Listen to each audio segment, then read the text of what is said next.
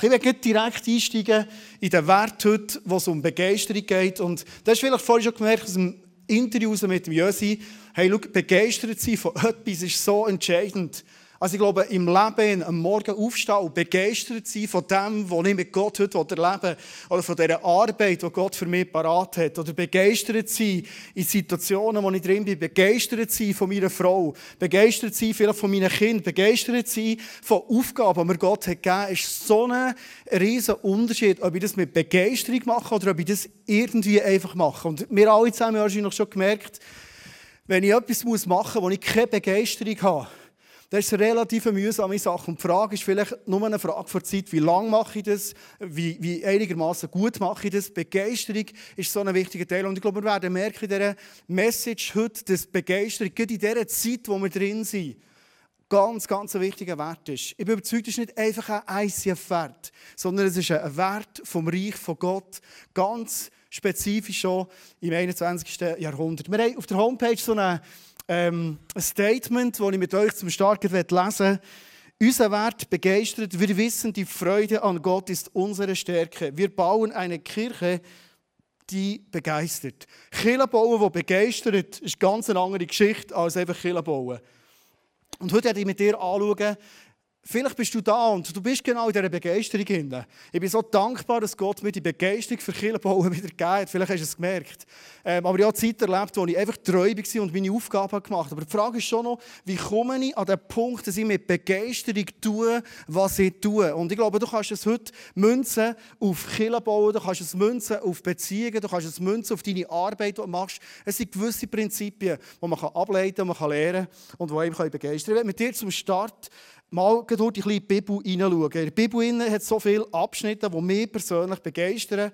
Und ich werde heute mit dir wieder mal anschauen, wie es eigentlich bei den ersten Christen war, mit was für einer Begeisterung sie unterwegs waren. Und ich lese einfach mal ein paar Bibelstellen zum Start und lade die auf dich wirken. Überleg dir mal, wie hat sich das wahrscheinlich angefühlt? Wie sind die miteinander umgegangen? Wie haben die für ein Gesicht gehabt? Was haben die erlebt? Wie hat sich das angefühlt in dieser Gemeinschaft? In Apostelgeschichte 3, 12. Als Petrus die vielen Menschen sah, sprach er zu ihnen, ihr Leute aus Israel, warum wundert ihr euch darüber, dass dieser Mann jetzt gehen kann?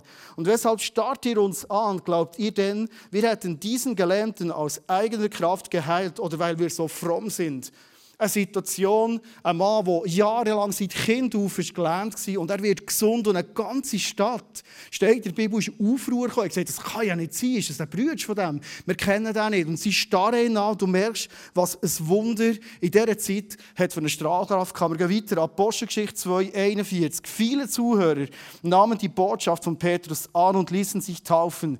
Die Zahl der Gläubigen wuchs an diesem Tag um etwa 3000.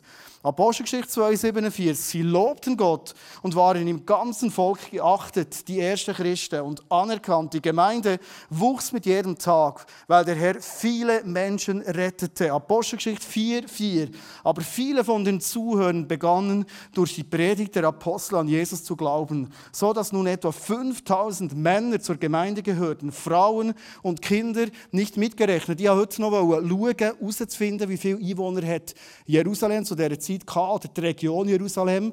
Und ähm, man kann es nicht so genau sagen, aber man geht davon aus, dass sie wahrscheinlich nicht mehr als 10'000 Leute in der Region oder in der Stadt zu dieser Zeit gewohnt. Und wenn du jetzt hier liest, 5'000 Männer plus noch Frauen und Kinder, wahrscheinlich ist ein grosser Teil von dieser Stadt oder von dieser Region ist erreicht worden mit dem Evangelium von Jesus. Apostelgeschichte 5, 14. Immer mehr glaubten an Jesus, den Herrn, viele Männer und Frauen. Apostelgeschichte 12, 24. Gottes Botschaft aber breitete sich immer stärker aus und immer mehr Menschen schenkten ihr Glauben Glauben. Die Dynamik, die dir und mir mit all diesen Aussagen entgegenschlägt, finde ich so beeindruckend. Ich weiß nicht, wie es dir geht, aber wenn ich das lese und denke, das waren Menschen wie du und ich, da war Gott, der Heilige Geist, Jesus, also die gleichen Ressourcen da, wie wir heute haben. Dann denke ich, hey, ich will noch viel mehr von dem erleben. Ist das nicht auch ein Wunsch, den du selber für dich hast? Und vielleicht ist die Frage auch mal berechtigt, sich zu überlegen, wie ist denn die Begeisterung eigentlich so stark da gewesen? Ist es gewesen, weil sie so viel Wunder, so viele Entscheidungen für Jesus haben dürfen miterleben, dass die Begeisterung ist gewachsen? Oder ist es vielleicht gewesen, Geht umgekehrt. Das, weil sie so begeistert waren, weil sie so all in sind gegangen in ihrem Leben, dass wegen dem so viele Zeichen und Wunder und Entscheidungen für Jesus sind passiert. Die Bibel lässt das für uns ähm, ziemlich offen. Aber ich glaube, es ist eine ganz, ganz spannende Frage. Wie kann ich, wie kannst du begeistert werden, begeistert sein und begeistert bleiben? Ich möchte heute mit dir drei Punkte anschauen, der ähm, Message. Der erste Punkt heisst die Kraft der Einheit. Wenn ich die, die Situationen lese von diesen Menschen, merke ich, mir kommt eine extreme Einheit entgegen. Und ich glaube, die kommt nicht von ungefähr. Wir lesen einen längeren Text aus Apostelgeschichte 2, 13 und 14 und da darfst du für dich mal überlegen, was ist wahrscheinlich der Schlüssel gewesen, dass die Einheit unter diesen Menschen, und ich sage nochmal, das waren Menschen wie du und ich, natürlich im ersten Jahrhundert gelebt, natürlich im Orient, am anderen Ort gewesen, aber grundsätzlich waren das Menschen wie du und ich, die haben sich auch genervt abeinander, die haben auch verschiedene Ansichten gehabt, Meinungen steht in der Apostelgeschichte übrigens auch. Das waren manchmal schon mühsame Typen drunter und Typen, vielleicht so wie ich, oder wie du manchmal fühlst bei anderen in deinem Umfeld. Es war ganz genau wie bei uns. Aber etwas hat sie auszeichnet. In Jerusalem angekommen, gingen sie in den großen Raum im Obergeschoss jenes Hauses, das ihnen schon bisher als Treffpunkt gedient hatte und wo sie von jetzt an ständig zusammenkamen. Petrus, Johannes, Jakobus und Andreas, Philippus und Thomas, Bartholomäus und Matthäus, Jakobus, der Sohn des Alphaeus, Simon der Zelot und Judas, der Sohn des Jakobus. Sie alle beteten anhaltend und einmütig miteinander. Auch eine Gruppe von Frauen war dabei, unter ihnen Maria, die Mutter von Jesus. Jesu Brüder gehörten ebenfalls dazu. Was kommt dir hier entgegen? Was ist wahrscheinlich ein Schlüssel gewesen, dass die Begeisterung, die Einheit so dermaßen stark war? Sie waren einmütig, also wie das Herz, alle sagen am gleichen Ort im Gebet miteinander verbunden. Ich bin überzeugt, wahre Einheit bringen wir nie her, weil wir irgendwie das Gefühl haben, wenn mal von unseren Ansichten her alles auf der gleichen Linie ist oder wenn mal leiterschaftsmässig alles super läuft, dann sind wir eine starke Einheit. Einheit entsteht, wenn wir uns einmütig treffen, im Gebet zusammen unterwegs sind. Weiß nicht, wer von euch schon mal am Freitagmorgen ein Beispiel, jetzt einfach im Frühgebet früher war es am Donnerstag. Das ist für mich immer wieder so ein Moment, wo ich spüre, dass ich Menschen, verschiedenste Menschen, einmütig eine Stunde zusammen im Gebet unterwegs und dann steht Einheit. Ich liebe Small Group Zeiten, wo ich merke, wir sind als Freunde zusammen eine Einheit im Gebet.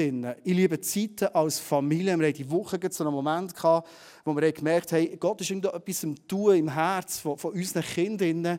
Und das sind die, für mich persönlich immer die stärksten Momente als Vater, als Familie. Du merkst, wir finden uns, wir treffen uns im Gebet. Ganz einfach kann jedes von uns in Familien. Und Gott ist sein Reich im Tun. Das sind die Momente, nebst dem, dass wir gemütlich zusammen zu Nacht essen, nebst dem, dass wir gute Diskussionen haben, aber im Gebet innen zusammen sind, das sind die Momente von der ganz, ganz starken Einheit zwischen euren Familien. Apostelgeschichte 2, 46. Einmütig und mit großer Treue kamen sie Tag für Tag im Tempel zusammen. Außerdem trafen sie sich täglich in ihren Häusern, um miteinander zu essen und das Mahl des Herrn zu feiern. Und ihre Zusammenkünfte waren von überschwänglicher Freude und aufrichtiger Herzlichkeit geprägt. Spürst die Begeisterung? Das ist so krass. Und wenn wir uns überlegen, hey, die haben sich immer wieder getroffen täglich in den Häusern und täglich im Tempel. Also wenn ich es richtig interpretiere, haben sich die zweimal im Tag getroffen. Wir treffen uns ja so zweimal vielleicht im Monat. Im Schnitt. So. Vielleicht auch zwei Wochen Small Group noch, wenn es gut läuft. Könnte es vielleicht auch ein Grund sein, dass wir manchmal in all dem, was wir in unserem Alltag erleben, Gemeinschaft mit anderen Menschen und eine Beziehung mit Jesus haben, dass es oft völlig zu kurz kommt. Und wir vielleicht manchmal überrascht sind, dass Einheit, Begeisterung, das Zusammensein einmütig im Geist gar nicht mehr passieren kann.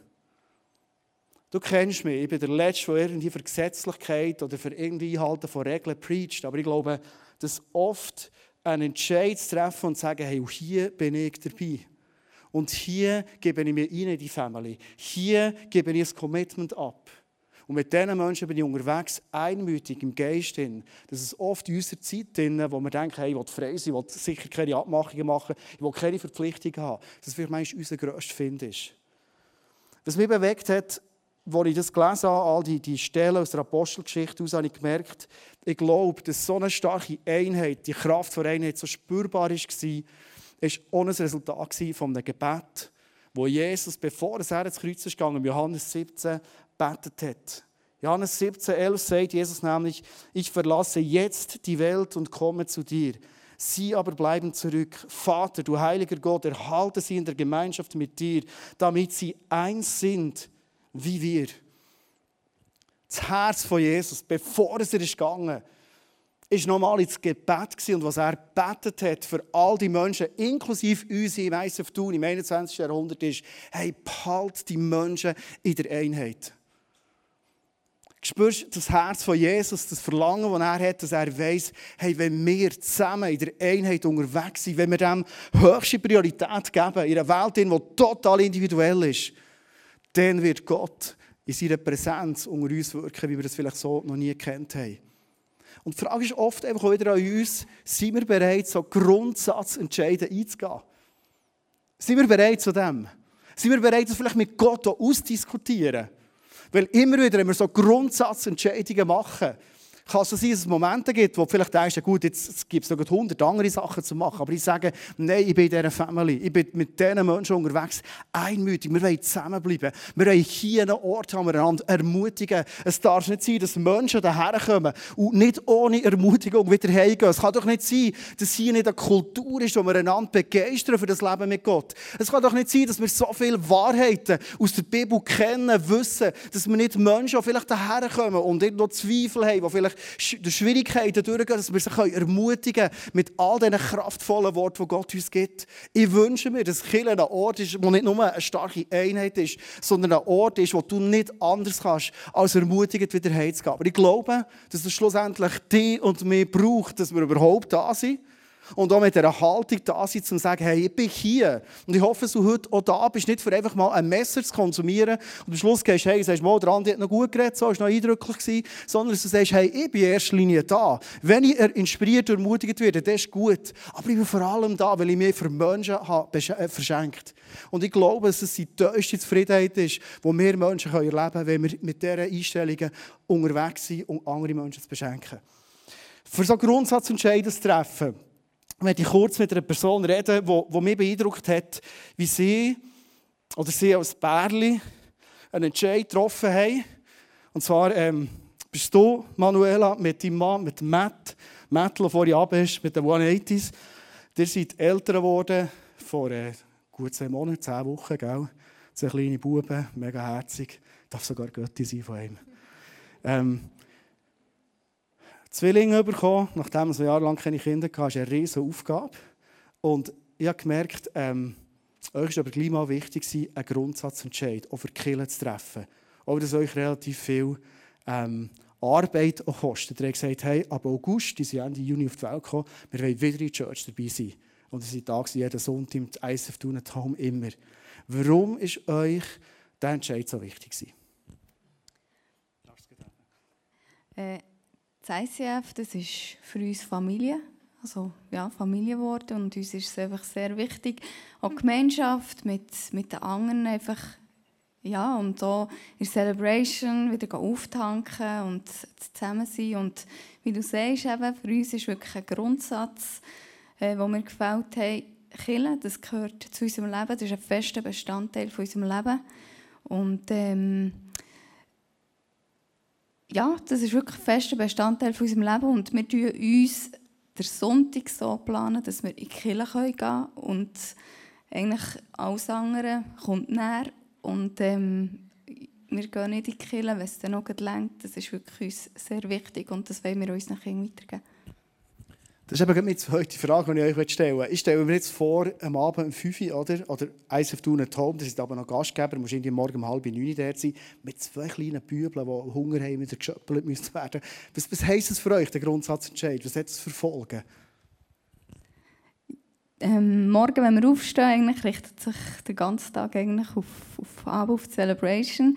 Sie kommen noch recht fleissig, das heisst, wir müssen irgendwie einen Rhythmus finden, dass es dann aufgeht am Abend und ähm, da wir ja noch ein bisschen Gemeinschaft haben mit, mit anderen Leuten in der ähm, kommen wir auf die Vier daher, uns schöppeln, dass wir irgendwann wirklich bei Zeiten nachher sind, wirklich vor und nach der Celebration noch Zeit haben für die Gemeinschaft.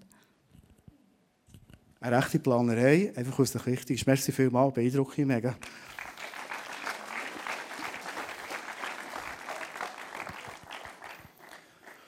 Ich werde den Inhalt der Predigt heute über Begeisterung mit dieser Schaukel hier symbolisieren.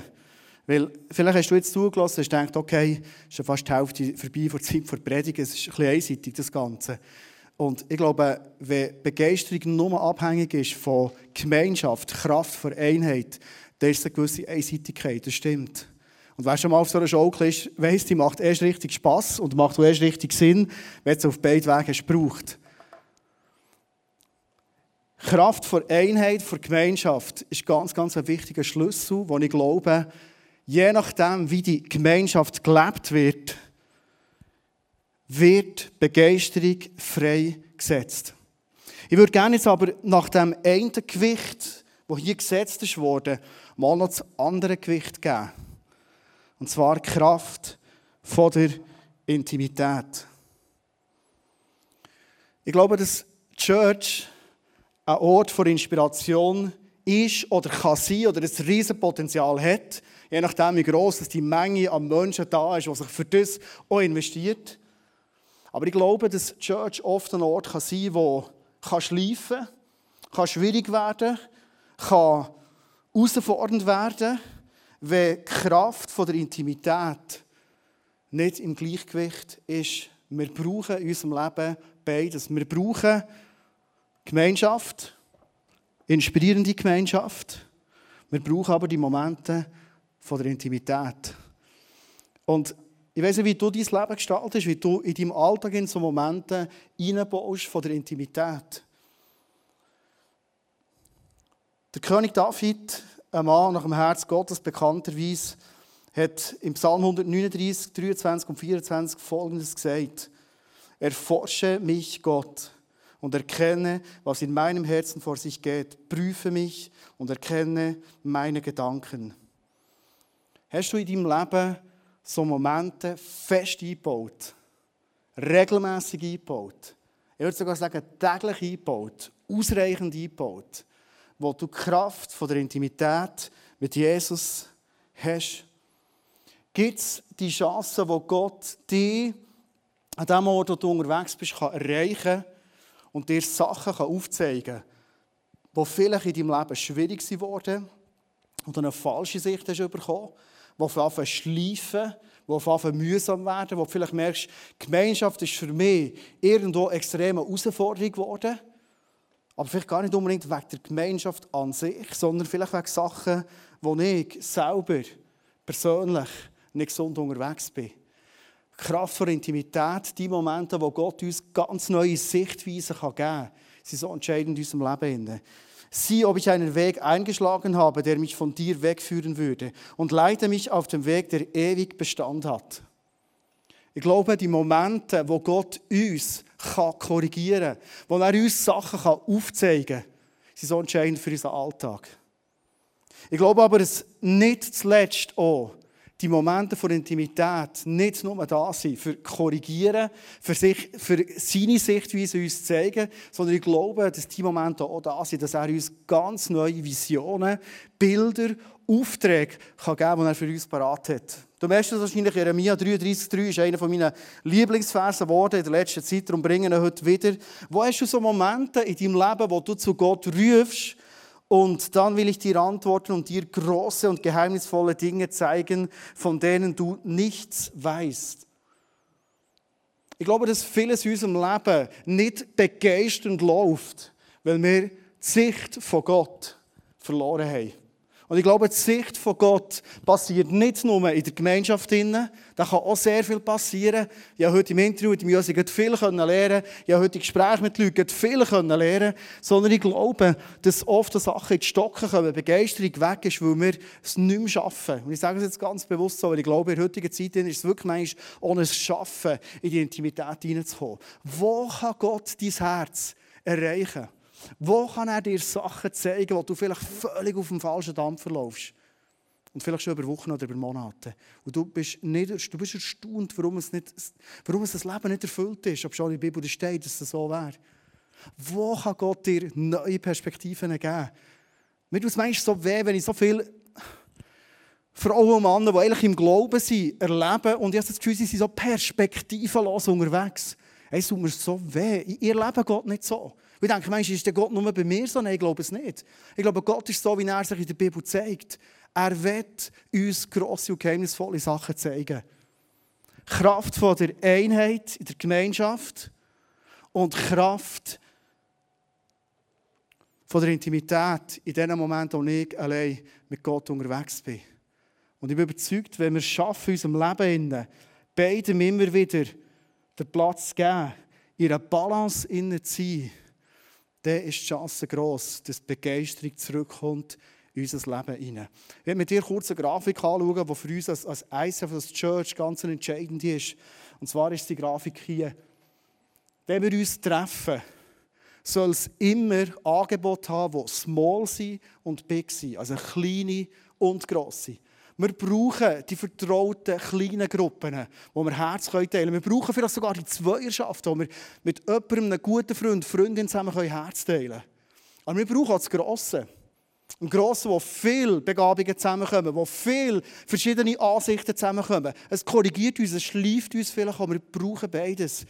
Und der zweite Punkt, wo wir Punkt Balance uns auf die Fahne geschrieben haben als Church, wir brauchen überall Input und Output.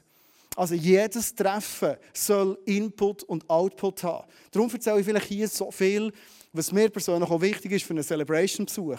Wenn ein Celebration-Besuch für dich nur Input ist, das ist so einseitig. Ich wünschte mir, ob jetzt du auf Elvanto eingetragen bist als Mitarbeiterin oder nicht, dass du hier darfst einen Output erleben Ich habe vorhin von Herzen gerne dem Reffu ähm, einfach einen Applaus geben, weil der Reffu für mich beispielsweise jetzt einer ist, du hast wirklich eine riesige Begabung, mich immer wieder zu ermutigen. Wirklich. Äh, äh, du merkst es auch nicht mal, aber du machst es einfach.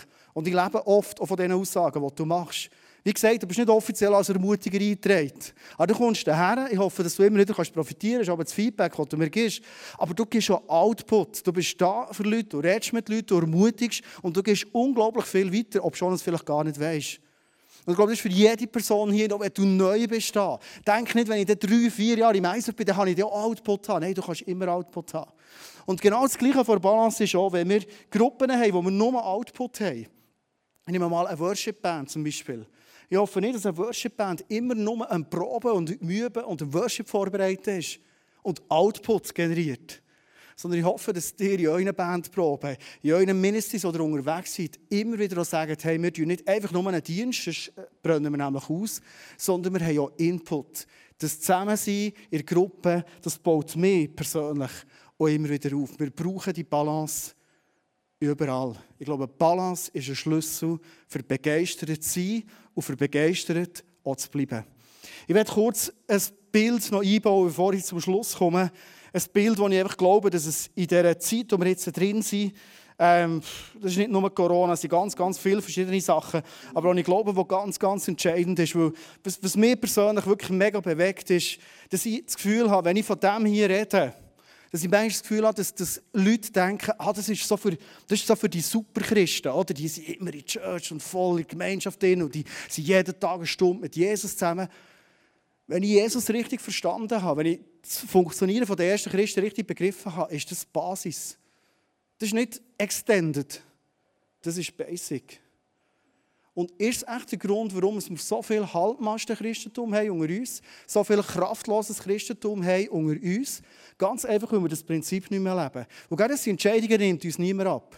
Gott ist nicht aufdringlich. Gott hat so viel parat, jeden Morgen für uns. Die Frage ist, gehen wir es holen oder nicht? Das ist meine Erfahrung. Ich wünsche mir so fest, von dem träume ich, eine Church zu sein, die sagt, das ist Basis. Das ist nicht extend, das ist nicht Superchristen. Das ist Basis. Gemeinschaft haben, zusammen verbindlich unterwegs sein, füreinander da sein, aber auch Momente für Intimität zu haben. Vielleicht machst du dir Sinn, im Januar hatte ich mal eine Message über ähm, die Jungfrauen, wo fünf davon, ähm, also haben alle Laternen gehabt, zünden das jetzt nicht an, und fünf davon haben einfach eine Laterne gehabt und fünf andere haben noch Reserveöl gehabt. Ich glaube, und das ist der letzte Punkt, den ich dir mitgeben möchte, die Kraft der Reserve. Ich glaube, wir sind in einer Zeit, in wo wir Reserve brauchen. Es kann sein, dass bis jetzt deine Art, wie du mit Jesus bist unterwegs bist, gelenkt hat. Aber wenn ich beobachte, mit was für Stretches dass wir zum Teil herausgefordert sind, dann glaube ich, dass es oft das Maß an erfüllt sein von Jesus nicht mehr lenkt, vielleicht die letzten 30, 40 Jahre hat gelenkt, in der heutigen Zeit. Ich sehe, wie immer mehr Herausforderungen auf uns zukommt vor unseren Augen. Es stretcht uns persönlich, es stretcht uns auch in der Gemeinschaft. Wir haben nächsten Sonntag, wir, wir haben noch nicht rausgegeben, wir werden weiterfahren. Es gibt Leute hier, die sagen, hey, und jetzt ist die rote Linie, jetzt ist sie gezogen, jetzt müssen wir sie überschreiten. Hey, so geht es nicht, oder? Und dann gibt es andere, die sagen, es wird wieder schlimm, wir müssen wieder hey und wieder alles runterfahren. Und, genau. Das ist, das ist der Stretch von der Gemeinschaft, von den unterschiedlichen Ansichten, die wir haben. Und ich glaube, wir brauchen Reserve. Wir brauchen Reserve. Wir brauchen Gemeinschaft. Wir brauchen Intimität, wo wir Reserve schaffen. Ich werde mit dir Bibelstelle anschauen aus der Offenbarung. Und vielleicht muss du schnell den Kontext geben, dass du verstehst. Offenbarung 5,9 ähm, ist die Situation, wo der Johannes im Himmel sieht. Und dort ist so ein Buch, mit sieben Siegeln wird überbracht. Und die Frage ist, ähm, in diesem Buch wird quasi die Geschichte dieser Welt noch fertig geschrieben. Und die Frage ist, wer ist würdig, das Buch aufzutun, die sieben Siegel aufzutun? Und äh, es heisst, im Himmel ist niemand würdig, auf der Erde niemand, unter der Erde niemand. Und Johannes, als er das gesehen hat, hat heulen. Aber es jetzt heisst, doch ist jemand würdig, nämlich das Lamm. Und das Lamm ist niemand anders als Jesus, der geschlachtet war. Und Johannes sieht, dass das Lamm, wie das geschlachtet ist, er sieht, dass das aber wieder lebt, weil Jesus lebt ja wieder. Und das Lamm ist würdig, die sieben Siegel aufzutun. Und jedes Mal, wenn das Lamm so ein Siegel auftut, passieren auf der Erde schlimme, schreckliche Sachen. Also etwas von den Sachen, die wir im Moment erleben, die wir vielleicht in den letzten Jahren haben erlebt, ja schon Jahrzehnte zurück haben erlebt.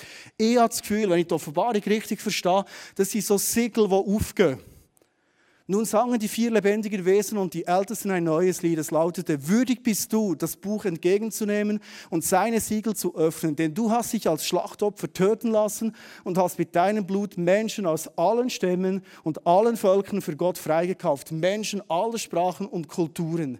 Das Buch in der Antike hat nämlich bedeutet, wenn jemand so ein Buch mit sieben Siegeln hat bekommen und das hat jeder verstanden zu dieser Zeit. Das war bei den Kaisern so, das war sogar bei den Herrschern in Rom so. Mit diesem Buch hat man ihm Autorität gegeben. Und als ich das gelesen habe, habe ich gemerkt, aha, das Lamm, Jesus hat die ganze Autorität bekommen, die Geschichte hier fertig geschrieben. Aber und das kommt das grosse Aber. Warum ist der, wenn es jedes Mal ein Siegel auftut, passiert so viel Schreckliches? Warum hat der Antichrist, der Teufel, der Widersacher so viele Möglichkeiten, Schlimmes zu auf dieser Erde? Warum? Das geht doch nicht auf. Also, wer hat die Herrschaft? Das Lamm oder, oder, oder, oder er? Und ich habe Offenbarung weitergelesen, ich habe mich einfach damit befasst, Theologen sie darüber sagen und ich habe gemerkt, der Essenz davon ist, Natürlich, die Herrschaft die ist auf die hat Lamm. Aber warum das Lamm am Antichrist so viele noch Möglichkeiten gibt, ist vielleicht ein Rätsel, das niemand lösen kann. Fakt ist, und ich glaube, das ist die entscheidende Essenz, die du und ich rausnehmen für die heutige Zeit, ist, ich glaube, dass sich die Lage zuspitzt. Ich sehe, wie das Reich von Gott am Wachsen ist. Ich sehe es unter uns, wie hier Menschen zum Glauben kommen. Ich sehe, wie, wie das Reich grösser wird. Ich sehe, wie Zeichen und Wunder zunehmen. Ich sehe, wie Leute zum Glauben kommen. Und wenn du weltweit schaust, dann siehst du es definitiv. Aber ich sehe auch, wie Menschen. Es ist so schwierig, wenn ich das so sagen also manchmal das Gefühl, oder, oder, oder manchmal beschäftigt es mich, aber manchmal der Eindruck, wie ich auch sehe, wie verschiedenste Christen wie auf der Strecke bleiben im Moment. Ich sehe beides. Und es geht mir mega nach. Manchmal freue ich mich wie ein kleines Kind an dem, was ich sehe, was Gott am tun ist. Und manchmal denke ich, aber es darf nicht wahr sein. Und offenbar ist es die Realität, wo wir drin sind. Der Teufel ist noch am Holen und am Zerstören und am Machen, was er will und noch kann. Und Gott ist nebenan, das Reich am Bauen, seinen Massenplan am Durchsetzen. Und wir können uns freuen an dem. Aber was ich glaube, und das ist mein prophetischer Eindruck, den ich für, den, für die Predigt heute Abend, ist, ich glaube, dass der Teufel im Moment unter uns vor allem dran ist. Nebst dem, dass er am Stellen ist, am Rauben ist, äh, so viele schlimme Schicksale, die ich höre von Leuten mit Krankheiten, Kindsverlust und all diesen, all diesen Themen. Aber ich glaube, was er vor allem dran ist, er ist dran, die Kraft der Einheit in der Church und die Kraft der Intimität, die zu stören und zu stellen. Ich glaube, der Teufel weiß schon, dass du die Glauben an Gott nicht verlieren willst. Ich glaube, das weiß er, das kommt dir auch nicht näher, aber nicht am Anfang. Aber was Gott am Nehmen ist, ist, dass du dir nicht mehr Zeit nimmst, intim mit ihm zu sein. Oder dass es für dich so mega stretchy wird, in der Gemeinschaft zu sein. Und die Gemeinschaft ist stretchy, das ist so, das erlebe ich selber auch so. Aber liebe Freunde, ich glaube, das ist genau dort, wo der Teufel im Moment am Ansetzen ist. Und meine Frage ist, mit wie viel Reserve sind wir unterwegs? Ich glaube, wir brauchen mehr von Öllampen. Das ist meine persönliche Überzeugung. Es längt nicht mehr, was in den letzten 30 Jahren gelangt. Wir brauchen mehr. Wir brauchen mehr Gemeinschaft untereinander. Ich glaube, wir brauchen mehr Zeiten im Gebet. Ich glaube, wir brauchen mehr Intimität mit ihm. Und nicht aus einem Gesetzlichen, wo du musst mehr und mehr und mehr geben. Nicht, nicht, überhaupt nicht der Punkt. Aber wenn du im Dörf fahren bist und kein Benzin mehr drin hast, dann kannst du noch lange sagen, ich bin nicht so gesetzlich beim Dörf fahren. Wenn kein Benzin mehr ist, steht er still, oder? Und das ist, glaube im geistlichen Mensch gar nicht anders.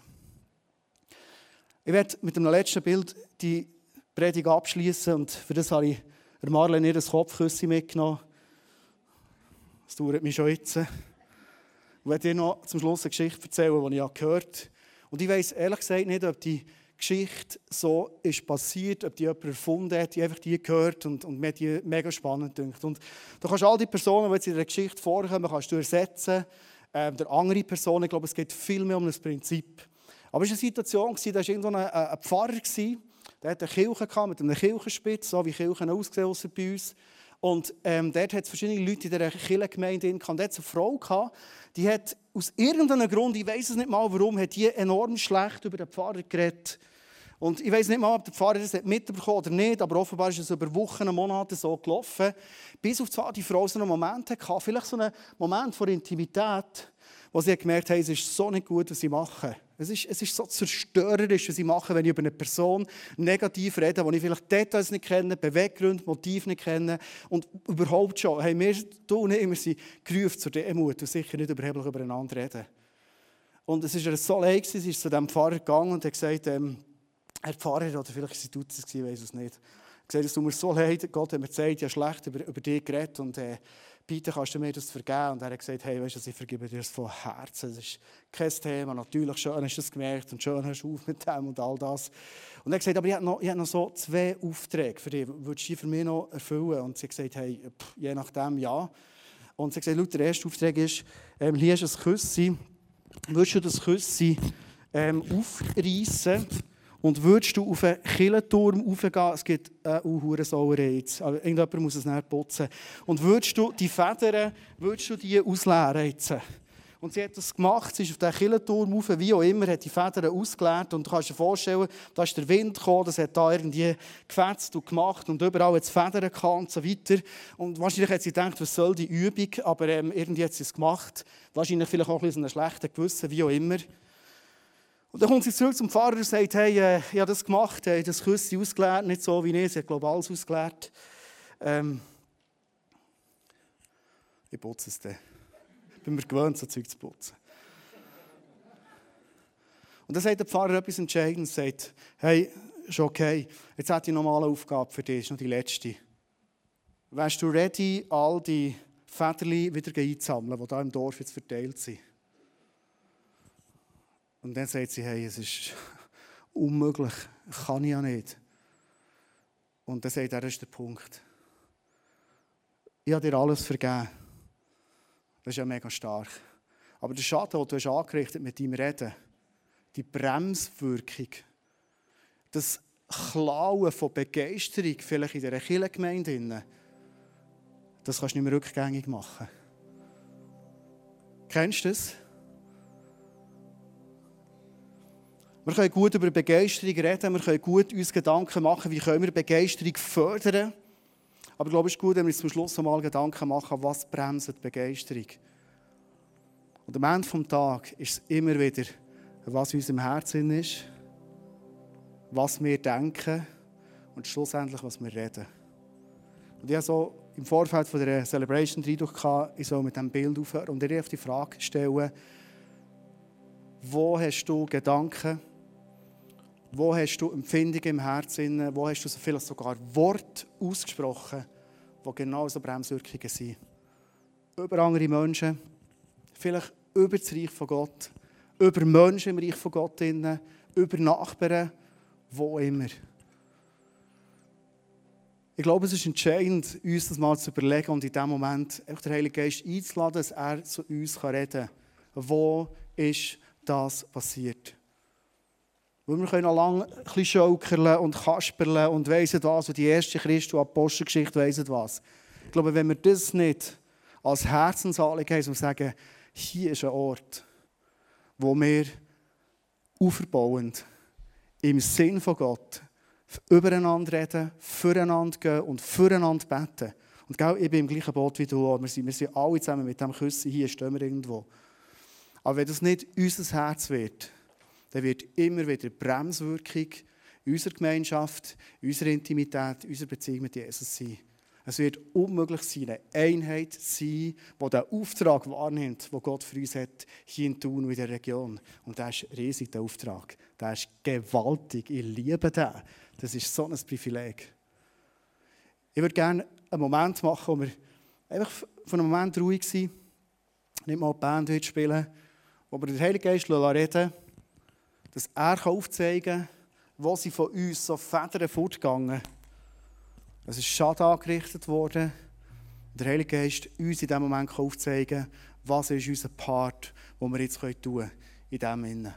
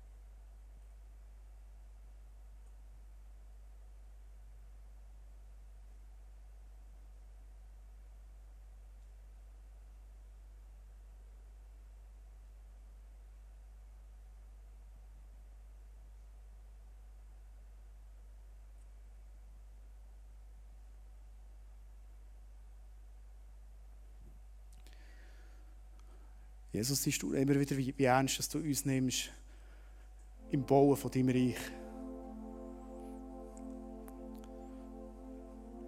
Irgendwo fährt es mir ein, wenn ich mir überlege, wie viel Autorität dass du uns hast gegeben in unseren Gedanken, in unseren Empfindungen im Herzen, aber ganz speziell an unseren Worten.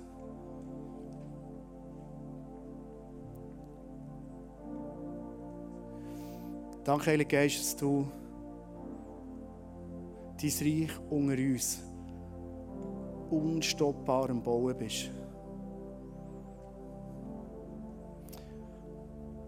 Der Heilige Geist, ich werde dich heute Abend bitten, dass du uns als Church, als ICF tun, als Gäste, die wir heute vielleicht da sind, egal, einfach als Menschen,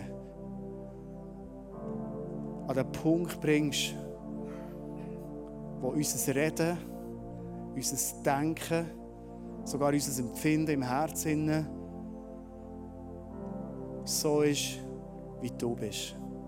Jesus. Jesus, ich will das freisetzen bei uns, dass wir dir nicht einfach immer ein ähnlicher werden, sondern Jesus, dass du das freisetzt in unserem Leben, dass wir dürfen sein wie du. Dass wir dürfen denken wie du. Jesus, ich wünsche mir das von ganzem Herzen, dass wir eine Demut haben wie du.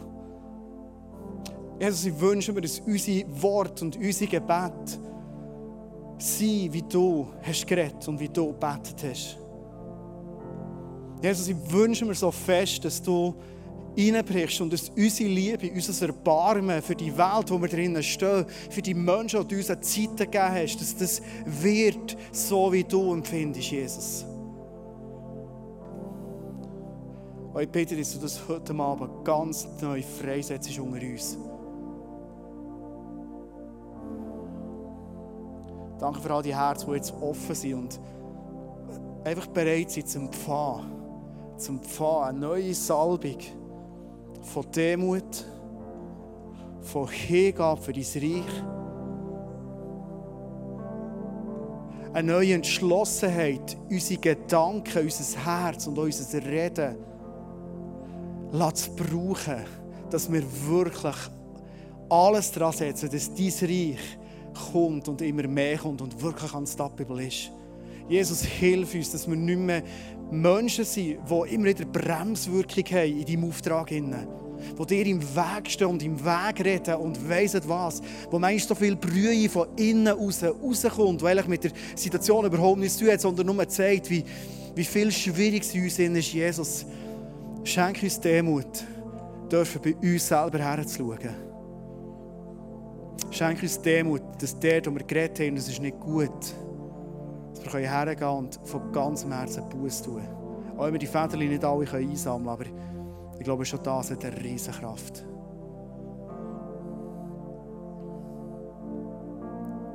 Darf ich bitten, dass wir zusammen aufstehen zum Schluss? Marlene hat gesagt, es wird ernst. Es ist wirklich recht ernst geworden. Aber ich glaube nicht, dass Gott uns mit Ernst sein will, schicken sondern ich glaube, dass Gott, auch wenn wir uns vielleicht finden in diesen Federn, dass Gott sagt, hey, weißt du was, vielleicht habe ich dir jetzt etwas gesagt, was du jetzt darfst umsetzen, heute Abend, in den nächsten Tagen. Aber weißt du was, bleib nicht bei diesem Haufen stehen, sondern trotzdem, ich glaube, wir alle finden uns hier in EMEO, trotzdem stand wieder auf, Trotzdem lass dich wieder brauchen. Trotzdem fang wieder an zu singen. Trotzdem fang wieder an zu glauben, dass mein Reich durch dich unstoppable wird. Fang das wieder an zu glauben, dass wenn du betest in deinem Umfeld sich Sachen verändern. Fang wieder an zu glauben, dass Leute in deinem Umfeld nicht weiter weg sind als ein Gebet von diesem wunderbaren Jesus. Denk daran und glaub wieder, dass sie nichts anderes suchen, tiefste in ihrem Herzen, als eine Beziehung mit Gott im Himmel zu haben. Und ich glaube, es wird so viel von diesem Reich freisetzen, was Gott unter uns tun will. Und ich werde uns einladen mit der Band zusammen, das ist parat, gell? dass wir den Song Unstoppable, der so ein Proklamationssong ist, dass wir den zusammen zum Abschluss jetzt singen. Hey, lass uns das singen. Vielleicht auch über dem der jetzt vor uns liegt. Vielleicht über unserem schlechten Gewissen. Lass uns singen, dass sein Reich trotz uns Unstoppable weiterbauen wird. Lass uns ihn gross machen in diesem ganzen Sinn. Ihr könnt loslegen.